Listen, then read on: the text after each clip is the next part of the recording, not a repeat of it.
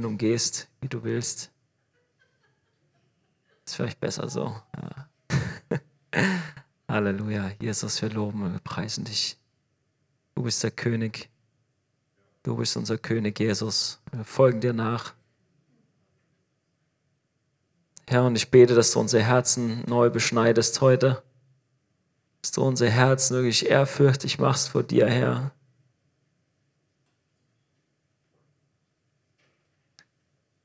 Heiliger Geist, danke für deine Gegenwart. Danke, dass du Wunder wirkst unter uns. Heiliger Geist, ich bete, dass du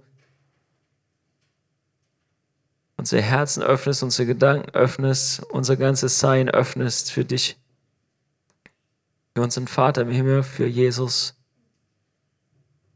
dass er die Ehre bekommt, dass er verherrlicht wird und dass wir ihn so verehren, wie er es gebührt. Herr, wir wollen dich anbeten im Geist und in der Wahrheit. Wir loben und wir preisen dich, Jesus. Danke, dass du alles vollbracht hast für uns. Danke, dass dein Blut genug ist, Jesus. Danke für deinen Geist, den du gibst, Herr. Danke, dass du vom Tod auferweckst. Danke für ewiges Leben, Herr. Danke, dass wir dich kennen dürfen. Danke, dass du uns bei unserem Namen gerufen hast. Danke, dass wir deine Stimme hören dürfen, dir folgen dürfen. Danke, Jesus. Wir loben und wir preisen dich, Herr.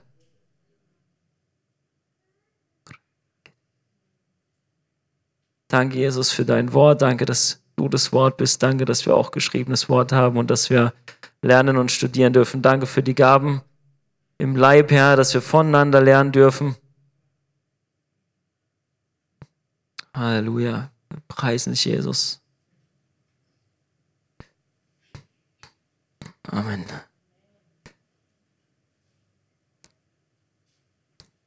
Irgendwann kurz bevor ich äh, geheiratet habe, nicht kurz bevor, aber ich weiß nicht mehr genau, vielleicht ein Jahr oder ein paar Monate vorher oder so. Nee, schon über ein Jahr. Also kurz bevor ich mit Tabea zusammengekommen bin, sagen wir es mal so. Da habe ich mich mit äh, David und Saul beschäftigt. Und das habe ich dann mal im Encounter erzählt, dass ich mich damit beschäftigt habe. Und dann hat Tabea gedacht, okay, den will ich heiraten. Nein, also ganz einfach was nicht, aber es war schon so ein Gedanke. Ich habe mich mit dem Herzen von David beschäftigt und mit dem Herzen von Saul und mir halt da viele Gedanken gemacht, warum jetzt David ein Mann nach dem Herzen Gottes war und vor allem ging es mir darum, ich will ja auch ein Mann nach dem Herzen Gottes sein. Und ich will auch, das ist jetzt ein neuer Gedanke vielleicht, aber ich will ja auch durchhalten. Ich will ja nicht nur ein Mann mit dem Herzen Gottes sein, aber das Herz vielleicht irgendwann erkaltet oder sonst irgendwas, sondern ich will ja bis zum Ende durchhalten. Und äh, ich will heute auch nochmal mit euch da ein bisschen reingehen in dieses Thema, nämlich Saul und David. Die wurden beide gesalbt vom gleichen Propheten. Die haben über das gleiche Land oder das gleiche Volk geherrscht, sind beide berufen worden von Gott. Und trotzdem werden sie ganz anders in der, in der nachfolgenden Zeit erwähnt oder eben auch nicht erwähnt. Also von Saul hört man eigentlich nicht mehr viel. Von David wird immer gesagt, er war ein Mann nach Gottes Herzen. Und er hat Gott gehorcht in allem, was er ihm gesagt hat, bis auf die eine Sache. Und äh, an der Stelle will ich natürlich kein David sein. Aber es ist doch krass, dass, dass die ganze Bibel durch und dann auch vom Same David wird gesprochen, ja, und, und Gott ähm, established, äh, stellt seinen Thron für, für immer her. Das gleiche hat er zu Saul eigentlich auch gesagt, es hätte passieren können. Ist aber nicht passiert, weil er ungehorsam war Gott gegenüber. David war auch ungehorsam aber irgendwas war anders. So lasst uns reingehen und uns wahrscheinlich ziemlich viel Text lesen. Ich hoffe, ihr könnt das vertragen. Ich glaube schon, weil Gottes Wort ist gut. Wir gehen äh, zu 1 Samuel Kapitel 9 und fangen an mit dem Saul. Also erstmal ein bisschen die Vorgeschichte. Israel war ja jetzt im verheißenen Land. Israel hatte Probleme Und Gott hat immer wieder Richter erwählt gehabt und dann zuletzt den Samuel. Und Samuel, bevor Samuel kam, hieß es, die Stimme Gottes war sehr rar oder eigentlich nicht da. Also keiner hat Gottes Stimme gehört, bis dann Samuel im Tempel lag als kleines Kind und Gott ihn gerufen hat und er seine Stimme gehört hat und dann ähm, Richter und Prophet über Israel wurde. Und dann kam aber, kamen irgendwann die Ältesten von Israel zu Samuel und haben gesagt, wir wollen jetzt auch einen König, so wie die ganzen Heiden um uns rum. Wenn jemand zu dir kommt und sagt, alle anderen machen es doch auch so, ist meistens schon mal gar nicht so gute Idee. Ja, also gerade wenn wir im Alten Testament lesen, Gott hat immer wieder gesagt, mach's nicht so wie die Heiden. Ihr seid anders. Macht es nicht so wie die Heiden. Ich will, dass ihr andere Wege geht. Ihr seid ein abgesondertes Volk. Ihr seid mein Volk. Ihr seid besonders. Ihr seid anders. Das sind meine Gebote für euch. Haltet euch da dran. Und unter anderem war das, Gott ist der König. Selber. Ja, und er hat diese Richter eingesetzt, die haben zeitweise dann denen aus der Patsche geholfen. Der Heilige Geist kam auf sie, die haben die rausgeschlagen aus den Problemen. Ja, Gottes Geist kam auf sie, sie waren plötzlich stark und mutig und haben die rausgeführt und dann war wieder Frieden für eine Weile, bis das Volk wieder von Gott abgewichen ist und dann kamen wieder Probleme. Dann hat Gott wieder, wenn sie geschrien haben, einen neuen Richter ausgewählt, der Heilige Geist kam auf ihn und er hat die Leute rausgeführt. So, und jetzt haben sie gesagt, nee, wir wollen jetzt aber einen König. Wir wollen nicht mehr mal da einen Richter, dort einen Richter. Die anderen haben doch auch alle einen König. Wir wollen auch so sein, quasi wie die anderen, wir wollen auch einen König. So, und Gott fand es überhaupt nicht gut. Und er hat zu Samuel gesagt, und Samuel fand es auch nicht gut übrigens. Samuel ähm, weiß ja, was Gott denkt. Er ist der Prophet, er hat mit ihm geredet, er hat eine Beziehung zu ihm. Und er ist eigentlich entsetzt darüber, aber Gott sagt zu ihm, sie haben nicht dich verworfen, ja, sondern mich haben sie verworfen, wenn sie sich einen König erwählen, aber macht es. Es ist spannend, oft, dass das Volk murrt, sie wollen irgendwas, was Gottes Wille eigentlich gar nicht ist, und dann kriegen sie es, und dann gibt es aber auch kein Zurück mehr. Und Gott sagt ihnen ganz klar, hey, okay, ihr verwirft mich, okay, er kriegt den König, aber wenn ihr einen König habt, dann sind das seine Rechte. Ja? Das und das wird er mit euch machen. Er wird die Zehnten, den Zehnten von allem von euch kriegen. Er wird äh, eure stärksten Männer mitnehmen in den Krieg. Er wird die schönsten Frauen nehmen und so weiter. Und dann legt er ihnen das alles vor und die sagen, ja, ja, wir wollen einfach einen König. ja. Und dann führt Gott den Samuel eben zu Saul, beziehungsweise andersrum, eigentlich führt Gott den Saul zu Samuel. Es heißt hier in 1 Samuel Kapitel 9, es war bei einem Mann von Benjamin, sein Name war Kis, ein Sohn Abiels, des Sohnes Zerors, des Sohnes Bechorats, des Sohnes Abiachs, des Sohnes eines Benjamiters, ein angesehener Mann. Der hatte einen Sohn namens Saul, stattlich und schön, so dass keiner schöner war unter den Söhnen Israels um Haupteslänge überragt er alles Volk. Also Saul war stattlich und schön, keiner war schöner, er war der Allerschönste. Ein König muss ja schön sein, ist ja klar. Ja, er war der Allerschönste und er war mindestens einen Kopf größer als jeder andere im Volk.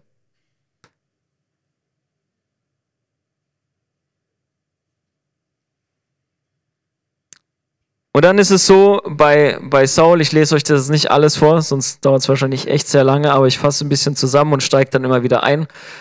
Bei Saul ist es so, die Esel laufen davon. Ja? Und Saul geht mit seinem Diener den Eseln hinterher oder er sucht die Esel. Die Esel sind verloren, er macht sich auf und sucht die. So, weil sie sie so lange nicht finden, sagt Saul irgendwann, komm, lass umdrehen, wir gehen zurück, weil vielleicht macht sich mein Vater jetzt keine Sorgen mehr um die Esel, sondern um uns.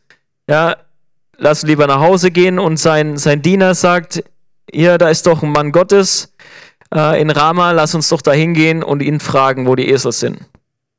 Also die Erwartung an Samuel ist, ich gehe dahin, der hat eine Lösung für mein Problem. Ist auch spannend, ja.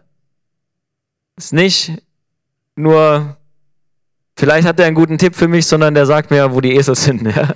Der sieht es, ist ein Seher.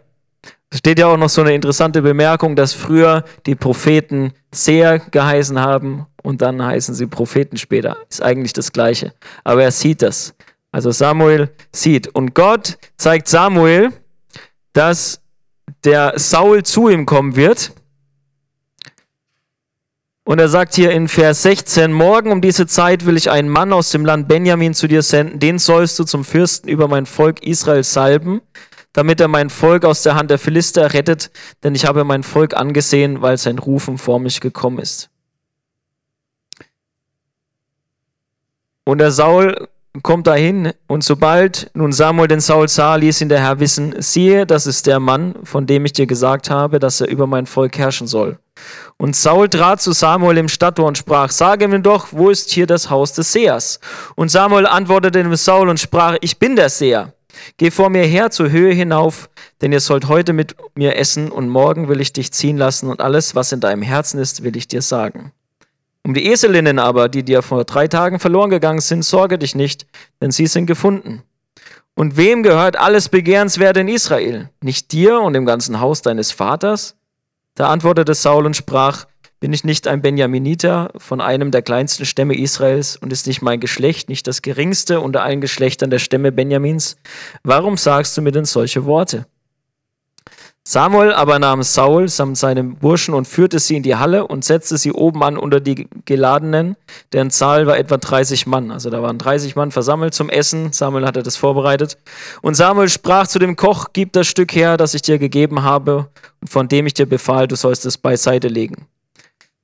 Also sie hatten auf Saul gewartet, unwissend. Samuel hat extra das beste Stück quasi zur Seite gelegt für den quasi König, der da kommt der es noch nicht weiß. Da trug der Koch die Keule auf und was daran war und setzte sie Saul vor und Samuel sprach, siehe, das ist aufgehoben worden. Lege es dir vor und iss, denn es ist auf die bestimmte Zeit für dich aufbewahrt worden, als ich sagte, ich habe das Volk eingeladen. So aß Saul mit Samuel an jenem Tag. Und sie gingen von der Höhe in die Stadt hinab und er redete mit Saul auf dem Dach und sie standen früh auf. Und es geschah, als die Morgenröte aufging, rief Samuel den Saul auf dem Dach und sprach, Mach dich auf, so will ich dich begleiten. Da machte sich Saul auf und die beiden gingen miteinander hinaus, er und Samuel. Und als sie gerade am Ende der Stadt hinabstiegen, sprach Samuel zu Saul, sage dem Burschen, dass er uns vorausgehen soll. Und er ging voraus. Du aber steh jetzt still, damit ich dich das Wort Gottes hören lasse. Also sie haben erstmal zusammen gegessen mit all diesen Leuten und so. Und dann, als sie alleine waren, schickte er sogar noch den, den Knecht von Saul weg. Und dann nimmt Samuel die Ölflasche, goss sie auf sein Haupt, küsste ihn und sprach, hat dich nicht der Herr zum Fürsten über sein Erbteil gesalbt? Wenn du heute von mir weggehen wirst, wirst du zwei Männer finden beim Grab Rahels im Gebiet von Benjamin, bei Zelzach, die werden zu dir sagen, die Eselinnen sind gefunden, die du suchen gegangen bist, und siehe, dein Vater hat die Suche nach den Eselinnen aufgegeben und macht sich Sorgen um euch und spricht, was soll ich wegen meines Sohnes tun? Und wenn du von dort weitergehst, wirst du zur Terpetine Tabor kommen. Dort werden dich drei Männer antreffen, die zu Gott nach Bethel hinaufgehen. Einer trägt drei Böcklein, der andere drei Laibe Brot, der dritte einen Schlauch mit Wein. Und sie werden dich mit dem Friedensgruß begrüßen und dir zwei Brote geben, die sollst du aus ihrer Hand annehmen. Danach wirst du auf den Hügel Gottes kommen, wo der Posten der Philister steht. Sobald du aber dort in die Stadt kommst, wird dir eine Schar von Propheten begegnen, die von der Höhe herabkommen und vor ihnen her Psalter und Handpauken und Flöte und Hafen und sie werden Weissagen. Da wird der Geist des Herrn über dich kommen sodass du mit ihnen weissagst und du wirst in einen anderen Mann verwandelt werden. Merkt euch das. Da wird der Geist des Herrn über dich kommen, sodass du mit ihnen weissagst und du wirst in einen anderen Mann verwandelt werden. Wenn dann diese Zeichen für dich eingetroffen sind, so tue, was deine Hand vorfindet, denn Gott ist mit dir. Du sollst aber vor mir nach Gilgal hinabgehen und siehe, dort will ich zu dir hinabkommen, um Brandopfer zu opfern und Friedensopfer zu schlachten. Sieben Tage lang sollst du warten, bis ich zu dir komme und dir zeige, was du tun sollst. Und es geschah, als er sich umwandte, um von Samuel wegzugehen, da verwandelte Gott sein Herz. Und alle diese Zeichen trafen an jenem Tag ein. Denn als sie dort in den Hügel kamen, siehe, da begegneten ihm eine Schar Propheten und der Geist Gottes kam über ihn, sodass er in ihrer Mitte weissagte. Also eine total krasse Geschichte. Samuel sagt ihm wirklich alles voraus, was passiert. Du wirst die treffen, du wirst die treffen, du wirst die treffen, dann triffst du die Schar von Propheten, du wirst mit denen weissagen und du wirst in einen anderen Mann verwandelt werden. Und als er sich wegdreht von Samuel, heißt hier, gibt ihm, verwandelt Gott sein Herz. Ich finde es sehr, sehr wichtig. Ja? Saul wurde das Herz verwandelt von Gott.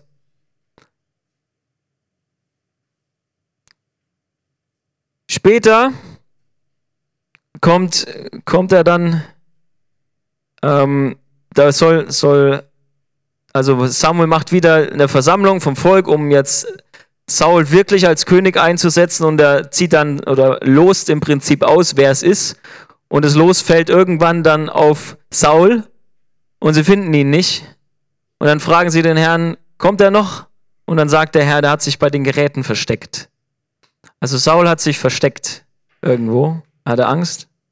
Und dann holen sie ihn. Und als er so unter ihnen stand, steht hier nochmal, wir sind jetzt mittlerweile in Kapitel 10, Vers 23. Und als er unter das Volk trat, da überragte er alles Volk um Haupteslänge. Also wieder, er war einen ganzen Kopf größer als alle anderen. Ja. Dann in Kapitel 11 geht es dann langsam los. Es gibt wieder Stress mit den Ammonitern. Und dann heißt es, da kam der Geist Gottes über Saul. Kapitel 11, Vers 6. Da kam der Geist Gottes über Saul, als er diese Worte hörte, und sein Zorn entbrannte sehr. Und er nahm ein Gespann Rinder und zerstückelte sie, sandte die Stücke durch Boden in alle Gebiete Israel und ließ sagen, wer nicht auszieht, Saul und Samuel nach, mit dessen Rindern wird man es genauso machen. Da fiel der Schrecken des Herrn auf das Volk, sodass sie auszogen wie ein Mann. Und dann besiegen sie diese Feinde und sie gehen dann wieder nach Gilgal und Samuel sagt, lasst uns das Königtum erneuern. Also er wird als, als König nochmal bestätigt. Es gab vorher Leute, die gesagt haben, ja, was will der überhaupt? So in der Art, ähm, sollte der uns retten? Und sie haben ihn verachtet. Und dann kamen auch Leute und haben gesagt, die sollten wir jetzt umbringen, ja, weil die haben schlecht gegen dich geredet. Aber Saul sagt in der Stelle, nee, Gott hat heute so einen großen Sieg gegeben, heute soll keiner sterben aus Israel.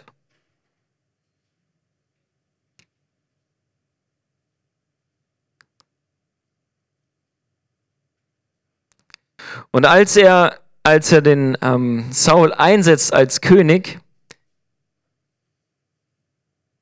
sagt der Samuel ihnen, dem ganzen Volk nochmal, wie schlimm das eigentlich ist. Er sagt ihnen nochmal, ihr habt Gott verstoßen. Ja, ihr habt euch einen König erwählt, euch war es wichtiger, einen König zu haben, als Gottes Gebote zu gehorchen. Ihr habt einen König zwischen euch und Gott gestellt. Ihr wolltet es so.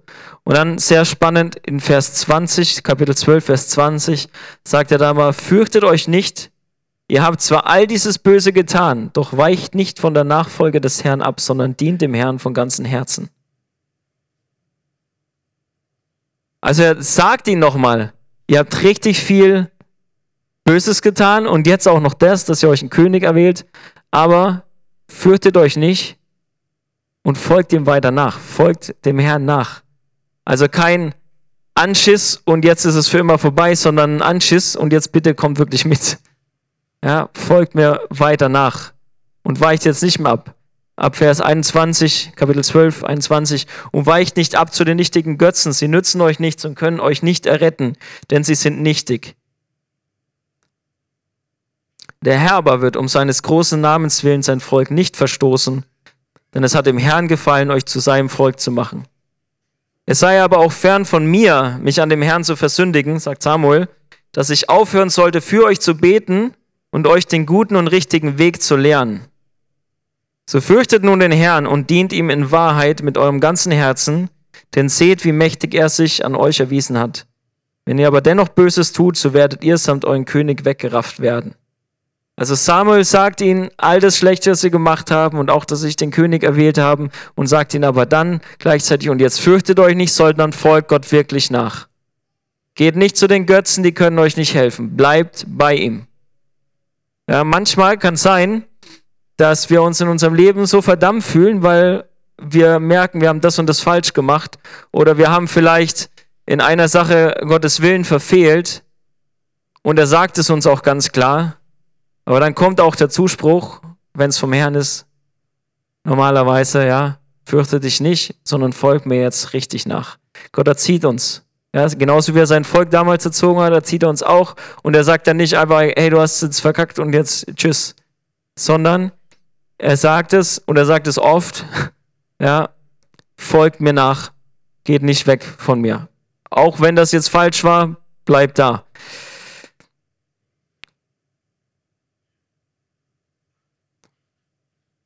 Und dann haben wir die Situation, wo Saul einen großen Fehler macht.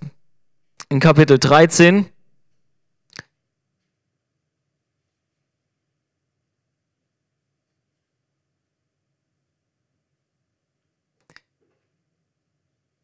Da wartet Saul nach einem Kampf, wo, wo Gott ihm, also die Feinde sind auf, sind schon nicht nach einem Kampf, vor einem Kampf.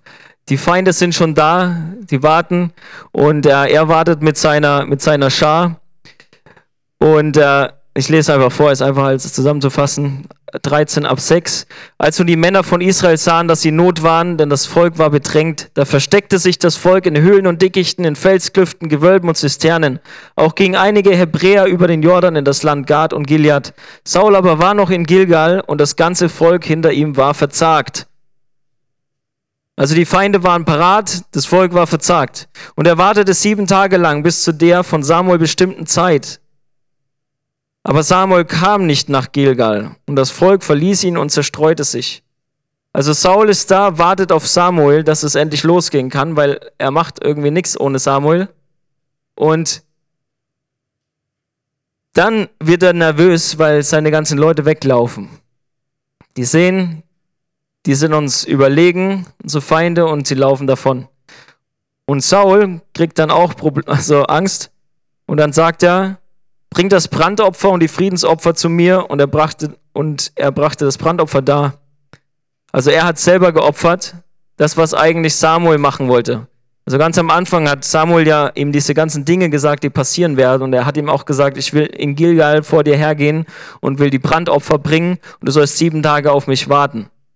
So nach den sieben Tagen war Samuel nicht da und Saul ist nervös geworden und hat selber geopfert. Und kaum ist er fertig,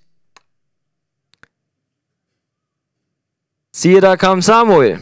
Da ging Saul hinaus ihm entgegen, um ihn zu grüßen. Samuel aber sprach, was hast du getan? Saul antwortete, als ich sah, dass das Volk mich verließ und sich zerstreute und dass du nicht kamst zur bestimmten Zeit und dass die Philister bei Michmas versammelt waren, da sprach ich, nun werden die Philister zu mir nach Gilgal herabkommen und ich habe das Angesicht des Herrn noch nicht erbeten. Da wagte ich's und brachte das Brandopfer dar.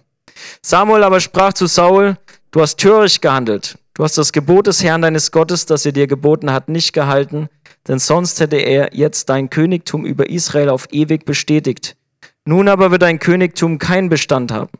Der Herr, Herr, hat sich einen Mann nach seinem Herzen ausgesucht, dem hat der Herr geboten, über sein Volk Fürst zu sein, weil du nicht gehalten hast, was er dir, was dir der Herr geboten hat. Also hier sagt Samuel jetzt Saul, dass weil er zu früh geopfert hat, weil er nicht das Gebot Gottes äh, gehorcht hat, hat Gott sich einen anderen ausgesucht, nach seinem Herzen, der seinen Willen tun wird. Und was ich auch sehr spannend finde, ist, heißt hier, dem hat der Herr geboten, über sein Volk Fürst zu sein. Da heißt nicht, dem wird er das irgendwann sagen, sondern ich frage mich an dieser Stelle, ob David auf dem Feld mit Gott im Gespräch war und wusste, dass er irgendwann der Fürst über Israel wird. Weil Gott hier sagt durch Samuel, er hat ihn sich schon ausgesucht und er hat ihm schon geboten, dass er der Fürst werden wird. Wir lesen hier überhaupt keine Reaktion von Saul. Es geht einfach direkt weiter und Samuel machte sich auf, ging nach Gilgal hinauf. Saul aber musterte das Volk und zieht in den Kampf. Also da ist, ist keine, keine Reaktion. Wir wissen nicht, wie er reagiert hat auf diese, diese Sache, die äh, Samuel ihm gesagt hat, dass er sein Königreich nicht halten wird, sondern dass er es abgeben muss an jemand anders. Und dann geht's weiter. Der nächste große, große Ding ist, wo er die, die Amalekiter soll er mit dem Bann schlagen.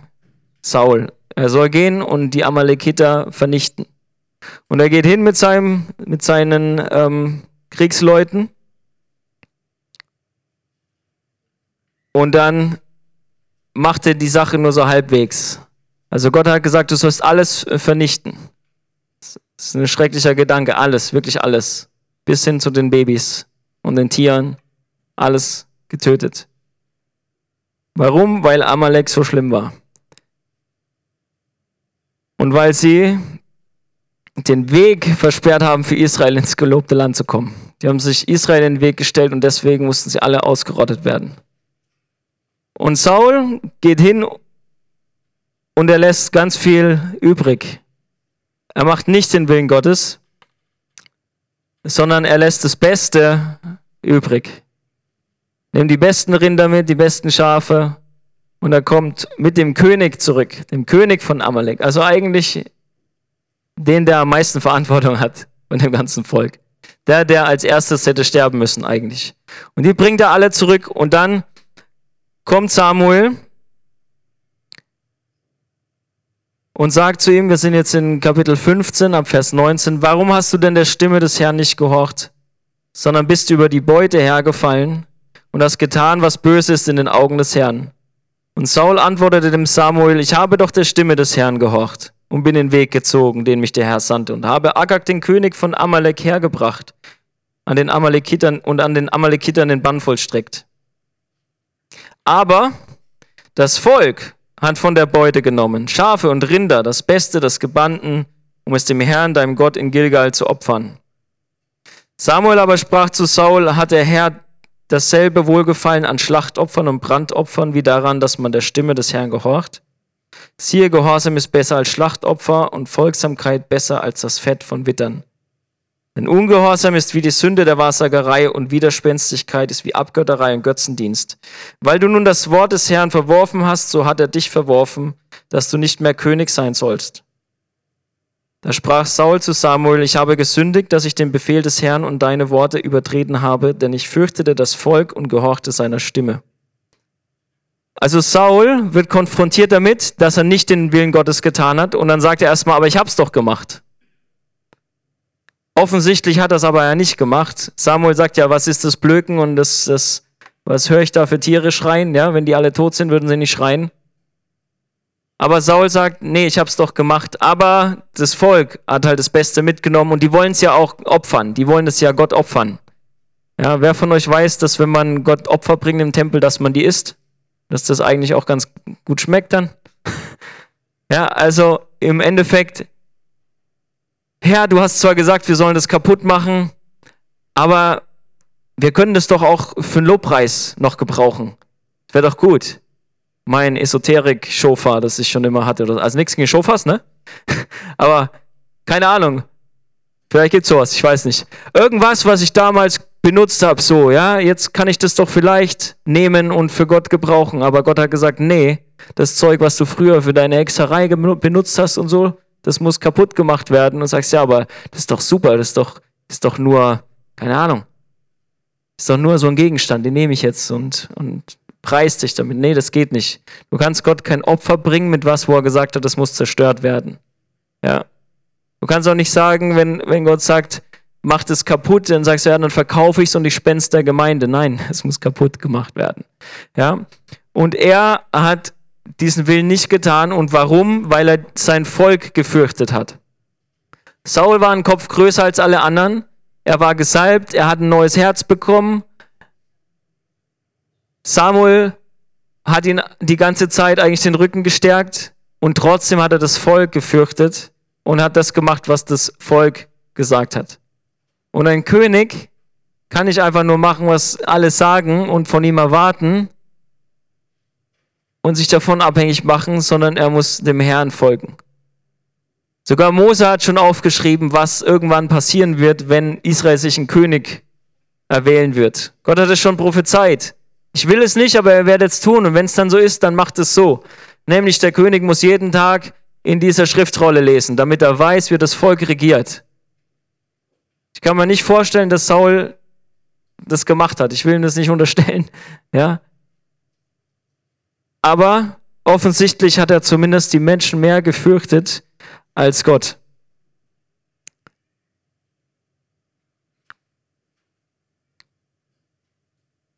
Er sagt ja, ich habe gesündigt, dass ich den Befehl des Herrn und deine Worte übertreten habe, denn ich fürchte das Volk und gehorchte seiner Stimme. Nun aber vergib mir doch meine Sünde und kehre mit mir um, damit ich den Herrn anbete. Wen fragt Saul um Vergebung? Wem bittet Saul um Vergebung? Samuel. Wer kann Sünden vergeben? Gott alleine. Saul bittet Samuel um Vergebung seiner Sünden. Samuel ist ein Prophet, ja. Aber Sünden kann nur Gott alleine vergeben. Also was hat Saul für eine Beziehung mit dem lebendigen Gott? Und er sagt, vergib mir, ja, vergib mir doch meine Sünde und kehre mit mir um, damit ich den Herrn anbete. Also ohne Samuel kann er den Herrn nicht anbeten. Du musst mir jetzt meine Sünde vergeben. Okay, es ist ja auch gut, von Menschen äh, Vergebung zugesprochen zu haben, aber seine Sünde kann ihm nur Gott vergeben. Ja? Und dann sagt Samuel, ich will nicht mit dir umkehren, denn du hast das Wort des Herrn verworfen und der Herr hat dich verworfen, dass du nicht mehr König über Israel sein sollst. Kleiner Hinweis dazu, hier steht, der Herr hat dich verworfen, dass du nicht mehr König über Israel sein sollst. Das heißt nicht, der, der Herr hat dich verdammt für immer und ewig, du wirst in der Hölle schmoren, sondern er sagt, du sollst er hat dich verworfen, du sollst nicht mehr König über Israel sein.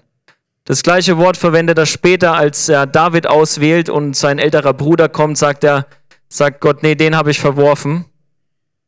Der soll nicht König sein. Das heißt nicht, dass der verloren ist oder sonst was, sondern das heißt, er darf nicht König werden. Er hat diese Position nicht verdient. Ja? Und hier sagt er eben, er hat dich verworfen und dann sagt Samuel, beziehungsweise äh, wir sind hier 15, 27, Samuel wandte sich ab und wollte gehen, da ergriff er ihn beim Zipfel seines Obergewands, sodass dieses abriss.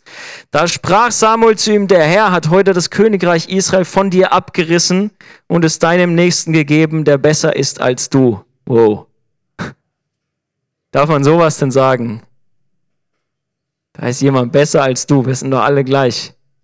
Wir dürfen doch sowas gar nicht sagen. In der Bibel wird ganz viel davon geredet, dass jemand besser ist als der andere.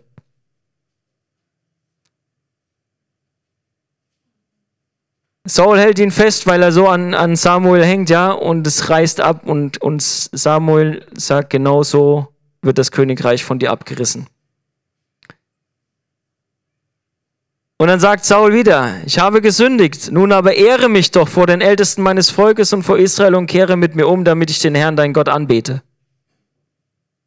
Sag wieder, ja, ich habe gesündigt, aber jetzt ehre mich doch. Ich habe gerade, gerade hat er ihm gesagt, dein Königreich ist von dir weggenommen. Und Saul sagt, ja gut, dann ich habe es verstanden, ich habe gesündigt, aber komm doch bitte jetzt mit und ehr mich vor den Ältesten des Volkes. Ich denke mir, warum, warum bricht er eigentlich nicht zusammen und sagt, vielleicht auch nichts mehr. Ja. Er hat gesündigt vor Gott und er sagt ihm, dein, dein Königreich wird von dir genommen. Und er sagt, okay, dann lass mal zurückgehen und so tun, als wäre alles beim Alten. Lass es vertuschen. Ehre mich doch vor den Leuten, so als, als wärst du gerade gekommen und es ist alles okay. Wir sind immer noch die Freunde wie vorher. Du bist immer noch der Prophet, der hinter mir steht als der König. Und dann beten wir zusammen an und alle werden sehen, alles ist gut. Da kehrte Samuel um und folgte Saul und Saul betete den Herrn an. Wow. Samuel aber sprach, bring Agag, den König von Amalek, zu mir her. Und Agag kam gebunden zu ihm und Agag sprach, für wahr, die Bitterkeit des Todes ist gewichen. Samuel sprach, wie dein Schwert Frauen ihrer Kinder beraubt hat, so soll auch deine Mutter ihrer Kinder beraubt werden, vor allen Frauen. Und Samuel hieb Agag in Stücke vor dem Herrn in Gilgal. Und Samuel ging nach Rama, Saul aber zog in sein Haus hinauf nach dem Gebier Sauls. Und Samuel sah Saul nicht mehr bis zum Tag seines Todes, denn Samuel trug Leid um Saul. Den Herrn aber reute es, dass er Saul zum König über Israel gemacht hatte. Also Samuel vollendet dann im Prinzip das, was Saul nicht getan hat. Er zerhackt diesen König in Stücke. Das sind echte heftige Geschichten im Alten Testament.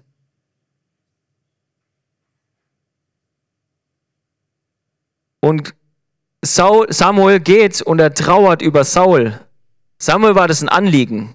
Samuel war kein Typ, der so sagt, ja, okay, ist mir, ist mir doch egal, was mit Saul ist. Okay, ich gehe da hin und salb den als König und weil Gott es gesagt hat und wenn er dann funktioniert, funktioniert er, wenn er nicht funktioniert, halt nicht. Hauptsache, ich habe so mein Ding mit Gott und ich bin safe, den interessiert es sehr wohl. Samuel hatte Mitleid. Samuel hat getrauert um Saul. Und dann sagt der Herr zu ihm, bis wann trägst du noch Leid über Saul, da ich ihn doch verworfen habe? Ich bin doch schon durch damit, warum trauerst du noch? Fülle dein Horn mit Öl und geh hin, ich will dich zu Isai dem Bethlehemiter senden, denn unter seinen Söhnen habe ich meinen König ausersehen. Samuel aber sprach, wie soll ich hingehen, wenn Saul es erfährt, so wird er mich töten. Also Gott sagt zu Samuel, jetzt geh und salb den neuen König. Und Saul, äh Samuel hat Angst hinzugehen, weil er weiß, wenn Saul es mitkriegt, wird er ihn töten. Also allein aus diesem Satz sieht man schon, wie sehr Saul mittlerweile an diesem Königtum klammert. Am Anfang hat er sich noch hinter den Geräten versteckt, weil er Angst hatte, dass, keine Ahnung, er jetzt zum König gemacht wird. Weiß nicht, vor was er genau Angst hatte. Vielleicht vor den Leuten, die gesagt haben, ja, was will der denn? Wie soll der uns retten? Hat er zu viel auf die Leute gehabt? Vielleicht, ich weiß nicht.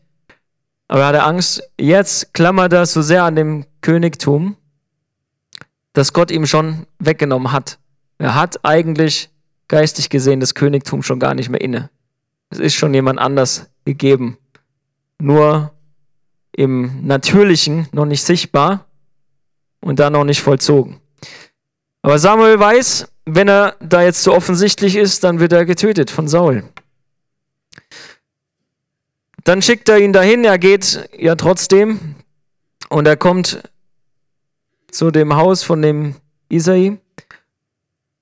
Und dann bringen die alle Söhne nacheinander raus. Und, und als erstes kommt eben der Erstgeborene, der Eliab. Und Samuel sieht ihn und er sagt, oh, gewiss, hier vor dem Herrn sein Gesalbter. Wir sind jetzt in Kapitel 16, ab Vers 7.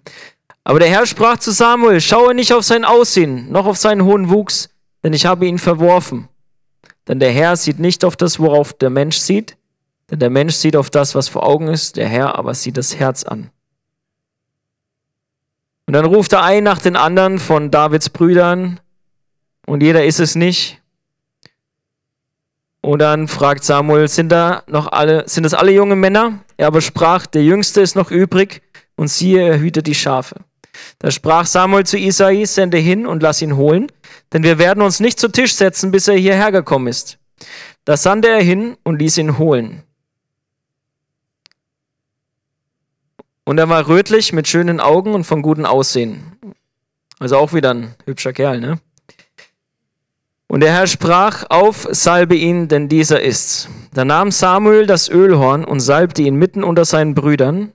Und der Geist des Herrn kam über David von diesem Tag an und weiterhin. Samuel aber machte sich auf und ging nach Rama. Aber der Geist des Herrn wich von Saul und ein böser Geist von dem Herrn schreckte ihn. Da sprachen Sauls Knechte zu ihm, siehe doch, ein böser Geist von Gott pflegt dich zu schrecken. Unser Herr sage doch deinen Knechten, die vor dir stehen, dass sie einen Mann suchen, der auf der Harfe zu spielen versteht, damit er, wenn der böse Geist von Gott über dich kommt, mit seiner Hand spielt, damit, ihr dir, damit es dir besser geht.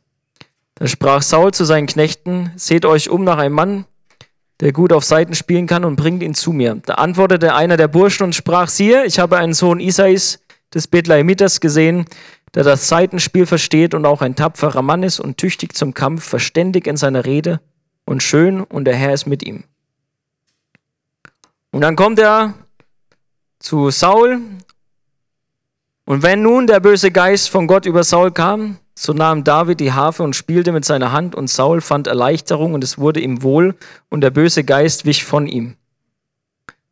Also Samuel salbt David unter seinen Brüdern zum neuen König. Der Heilige Geist kommt auf ihn von da an, heißt es. Und der Heilige Geist weicht von Saul und Saul wird von einem bösen Geist geplagt. Der, so lesen wir es hier, von Gott gesandt ist. Auch spannend. Also Gott hat ihn rausgenommen, er hat ihm gesagt, das Königtum ist nicht mehr deins, hat ihn rausgenommen, hat ihm dann auch die göttliche Kraft dafür genommen. Er ist immer noch drin in diesem Amt und Gott schickt einen bösen Geist. Und was passiert dadurch? Dadurch kommt David in das Königshaus. Also das Erste, was David eigentlich macht, nachdem er den Heiligen Geist auf sich bekommen hat, er ist Dämonen verscheuchen gegangen im Königshaus. Interessanterweise Dämonen oder ein Geist, den Gott selbst gesandt hat. Also Gott hat den Geist zu Saul gesandt, um ihn zu quälen. Und dann kommt David und vertreibt ihn. Und immer wenn er wiederkommt, musste David wiederkommen und auf seiner Harfe spielen. Und dann ist der Geist wieder gegangen. Saul hatte Gelegenheit zu sehen, hier David hat was, was ich nicht habe. Ja, er hat Gelegenheit umzukehren, meiner Meinung nach. Er steht hier nirgends, dass Gott ihn so verhärtet hat, dass er nicht mehr umkehren konnte oder darf oder wie auch immer. Ja, selbst dieser böse Geist.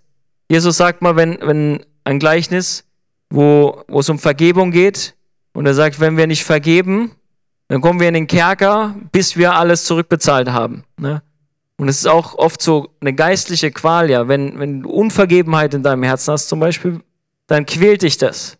Dann zieht dich das runter. Dann sind da auch böse Geister am Werk, die dich fertig machen, bis du vergibst und dann kannst du frei werden. Wir sehen aber bei Saul nirgends, dass er wirklich betroffen wird durch das Ganze. Wir haben in der Offenbarung auch eine Story, nie eine Story. In der Offenbarung wird beschrieben, dass irgendwann Plagen kommen werden von Gott und die Menschen trotzdem nicht umkehren. Also diese Plagen kommen, damit die Menschen aufgerüttelt werden und umkehren. Ich glaube nicht, dass Gott diesen Geist, diesen bösen Geist nur gesandt hat, um, um Saul zu quälen. Ich glaube schon, dass er ihn damit auch aufwecken wollte.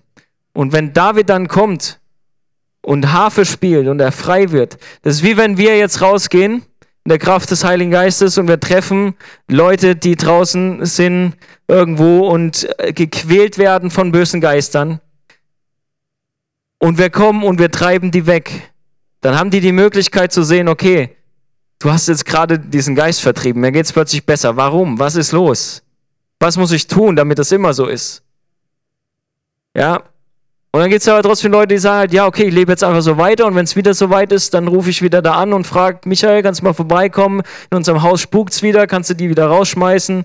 Und das Leben ist immer noch genauso. Jetzt ist es noch schlimmer, kannst du noch mal kommen? Aber die Frage ist, passiert da wirklich Umkehr? Ja. Interessanterweise, als Saul ja gesalbt wird, lesen wir ganz klar, er hat ein neues Herz bekommen. Gott hat sein Herz verwandelt. Ich weiß nicht, was passiert ist zwischenzeitlich, was er gemacht hat, dass er so, so hart geworden ist. Ja. Und David, bei ihm lesen wir, lesen wir noch nicht mal, dass sein Herz verändert wurde. Da heißt es einfach nur, das ist ein Mann nach meinem Herzen. Der hat einfach noch die Salbung bekommen. Wurde mit Öl gesalbt, der Heilige Geist kam auf ihn von dem Tag an. Und er hat vorher schon Gott vertraut und er hat es danach auch getan. Wir sehen bei David relativ zügig, danach kommt die Geschichte. Also erstmal treibt er quasi die Dämonen weg von Saul und dann kommt die Geschichte mit Goliath. Alle in Israel zittern. 40 Tage steht dieser Hühne da, ja, der noch größer ist als Saul, und verhöhnt Israel und spottet über die und macht sich lustig. Und dann irgendwann kommt David und sagt, was ist eigentlich mit dem los? Wie kann der es wagen, dass er unseren, unseren Gott lästert? Und er fragt, was, was hat der König gesagt?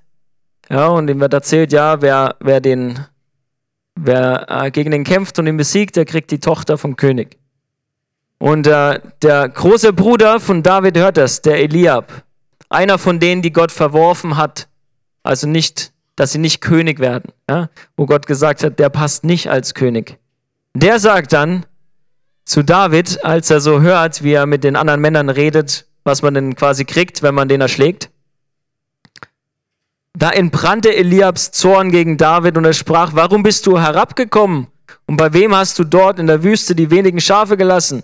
Ich kenne deine Vermessenheit und die Bosheit deines Herzens wohl. Denn nur um den Kampf zu sehen bist du herabgekommen. Wie verrückt. Gott sagt, es ist ein Mann nach meinem Herzen. Und sein Bruder sagt, ich kenne die Bosheit deines Herzens. Du bist nur da, weil du schaulustig bist. Wie krass. Wenn wirklich Gottes Geist in uns, uns lebt und unser Herz nach dem Willen Gottes trachtet, es werden Leute kommen, die genau solche Dinge zu uns sagen. Die sagen, wir werden böse, wir werden lieblos, wir werden dies und das. Und vielleicht sogar aus den eigenen Reihen, ja, wo man es am wenigsten erwartet. Dieser Eliab, Gott weiß genau, warum er nicht wollte, dass er König wird, weil er es nicht erkannt hat, was bei David abgeht. Dass David Gott vertraut. Und David hört nicht weiter drauf. Ein Unterschied zu Saul. Saul hat sehr viel drauf gegeben, was Leute sagen. David sagt nur, was habe ich denn jetzt getan? Es war ja nur ein Wort. Und er wandte sich von ihm ab zu einem anderen und wiederholte seine vorige Frage. Der hat sich nicht irritieren lassen. Der hat nicht gedacht, oh, vielleicht bin ich ja wirklich äh, böse oder so und hier auf dem falschen Weg. Er hat konstant weitergemacht. Und dann geht er zu Saul und Saul sagt, oh, du bist ja noch ein Knabe, du kannst nicht gegen den kämpfen. Und David sagt, der Herr, der mich von dem Löwen und Bären errettet hat, er wird mich auch vor diesem Philister retten. Er sagt ihm, dass er dem Bären hinterhergegangen ist, ihn am Bart genommen hat und ihn erschlagen hat. Ich mal vorstellen, wachst ein Bären am Bart und schlägst ihn. Was ein Typ. Und er sagt, aber nicht, weil ich so große Muckis habe. Er sagt, der Herr war mit mir. Deswegen hat es alles funktioniert und genauso wird es diesmal auch sein. Und dieser Typ lästert unser Volk. Der sagt was gegen Gott. Der hat sein Urteil schon gesprochen. Das ist gar nicht mehr mein Kampf. Ich muss eigentlich nur noch hingehen. Und er holt sich, soll erst noch die Waffenrüstung von Saul anziehen. Also Saul versucht ihn sein Ding anzuziehen, was ja viel zu groß ist für ihn und viel zu schwer, kann noch nicht mal richtig damit laufen. Und er sagt, nee, das kann ich nicht tragen. Brauche ich auch nicht. Und er holt sich ein paar Steine und geht los. Er kennt die Geschichte. Und er kommt dem, dem Goliath entgegen. Und der Goliath äh, spottet ihn natürlich wieder. Bin ich denn ein Hund, dass du mit Stöcken zu mir kommst? Und der Philister fluchte David bei seinen Göttern. Hm. Und der Philister sprach zu David, komm her zu mir, ich will dein Fleisch den Vögeln des Himmels und der Tiere des Feldes geben. David aber sprach zu dem Philister, du kommst zu mir mit Schwert und mit Speer und mit Wurfspieß. Ich aber komme zu dir im Namen des Herrn, der Herrscher, des Gottes, der Schlachtrein Israels, die du verhöhnt hast. An diesem heutigen Tag wird dich der Herr in meine Hand ausliefern und ich werde dich erschlagen und einen Kopf von dir nehmen und ich werde die Leichname des Heeres der Philister an diesem Tag den Vögeln unter dem Himmel und den wilden Tieren der Erde geben, damit die ganze Erde erkennen kann, dass Israel einen Gott hat. Das ist seine Motivation, in den Kampf zu ziehen. Nicht dann mit am Schluss die Leute jubeln. Das sehen wir später noch. Das war Sauls Motivation. Dass die Leute jubeln sie zufrieden sind mit ihm. Seine Motivation ist, damit die ganze Erde erkennt, dass Israel einen Gott hat. Und diese ganze Gemeinde soll erkennen, dass der Herr nicht durch Schwert oder Spießer rettet. Denn der Kampf ist die Sache des Herrn. Er wird euch in unsere Hand geben. Also David weiß genau, er ist nicht der, der kämpft. Er geht im Vertrauen auf Gott. Er kämpft nicht in eigener Kraft. Es sind nicht die fünf Steine, die er einsammelt. Deswegen muss ich auch keine Predigt darüber halten, was die fünf Steine alles sind und wie wir die einsetzen, sondern es ist der Herr, der für ihn kämpft. Und er verlässt sich ganzen Herzens auf den Herrn. Und ja, er hat es vorher auch schon getan. Es ist nichts Neues für ihn. Er weiß es, er hat schon daraus gelernt. Aber ganz ehrlich, wenn ich jetzt sage, er hat mit kleinen Dingen angefangen, ist vielleicht ein bisschen untertrieben, wenn man einen Bären erschlägt. Weiß nicht, ob der Bär so klein war, der Löwe. Ja. Er lief ihm entgegen, schleudert, Stein in den Kopf rein, nimmt ihm das Schwert weg, köpft ihn und Israel gewinnt die Schlacht. Der Herr hat den Kampf gewonnen. Und dann setzt Saul David immer wieder ein für seine Kämpfe mit den Philistern und den umliegenden Völkern. Und dann kommt David zurück in die Stadt und dann gibt's großes Geschrei und die Frauen jubeln, singen und preisen und sie sagen, Saul hat seine tausend geschlagen, David aber seine zehntausend. Dann heißt es hier in Kapitel 18, Vers 8, da ergrimmte Saul sehr und dieses Wort missfiel ihm und er sprach, sie haben den David Zehntausende gegeben, mir tausend, es fehlt ihm nur noch das Königreich. Und er weiß, dass er das abgeben muss. Er hätte die ganze Zeit, hätte ich, ich vermisse hier, dass er sagt, okay Gott, du gibst es wem anders, wer ist es? Ich, ich, es tut mir so leid, mein Fehler. Und ich will deine Wege gehen. Ich will dich wirklich anbeten. Und nicht nur versuchen, das weiterzumachen wie bisher und so tun, als wäre es genauso, sondern echte Umkehr. Und es, er, er könnte es, meiner Meinung nach, könnte er es doch abgeben. Natürlich ist es vielleicht schwer und aber er hat Angst, dass ihm das Königreich weggenommen wird, was Gott schon gesagt hat, das ist nicht mehr deins. Und er hält trotzdem noch an dem fest, was Gott ihm schon weggenommen hat. Ich wage mal so weit zu gehen, zu sagen, wenn Saul losgelassen hätte, vielleicht hätte es dieses ganze Dämonenzeug auch gar nicht gebraucht. Und Saul hat sich vor David gefürchtet, steht hier noch, weil der Herr mit ihm war. Und von Saul war er gewichen. Er hat gesehen, ja, Gott ist mit ihm, aber mit mir ist er nicht. Ich habe Angst vor dem. Aber komischerweise hat er immer noch festgehalten, immer festgehalten. Und er wurde der Feind von David. Er wurde sein größter Feind. Nimmer verfolgt. Und dann haben wir so, so Geschichten, wo David die Chance hat, also er muss ja dann fliehen vor Saul. Ihr kennt, kennt das, denke ich, die meisten. David muss fliehen vor Saul, weil er ihn, also er kommt immer wieder zum Harfe spielen und Saul nimmt einen Speer und will ihn an die Wand äh, spießen. Ja, er hilft ihm und stattdessen will er ihn töten. Und David glaubt immer noch an das Gute irgendwie. Und äh, der Sohn von Saul muss ihn erstmal überzeugen, dass er besser mal fliehen soll vor Saul.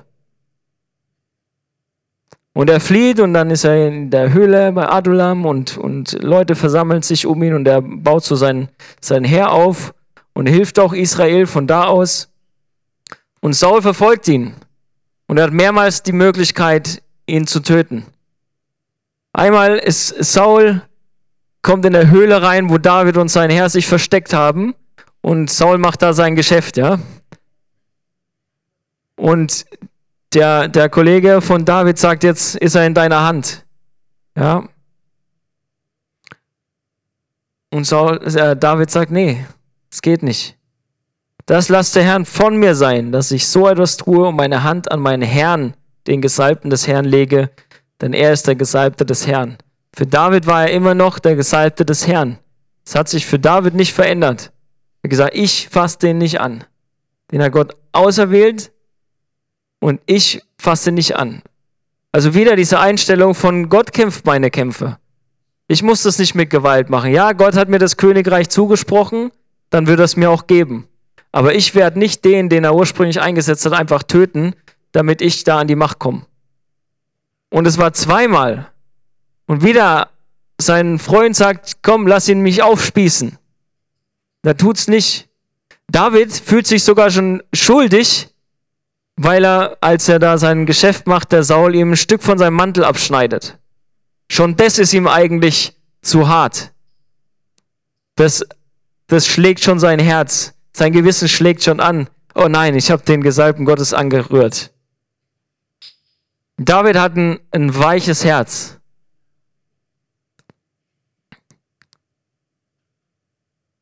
In Sprüche 4, 23, ganz auswendig.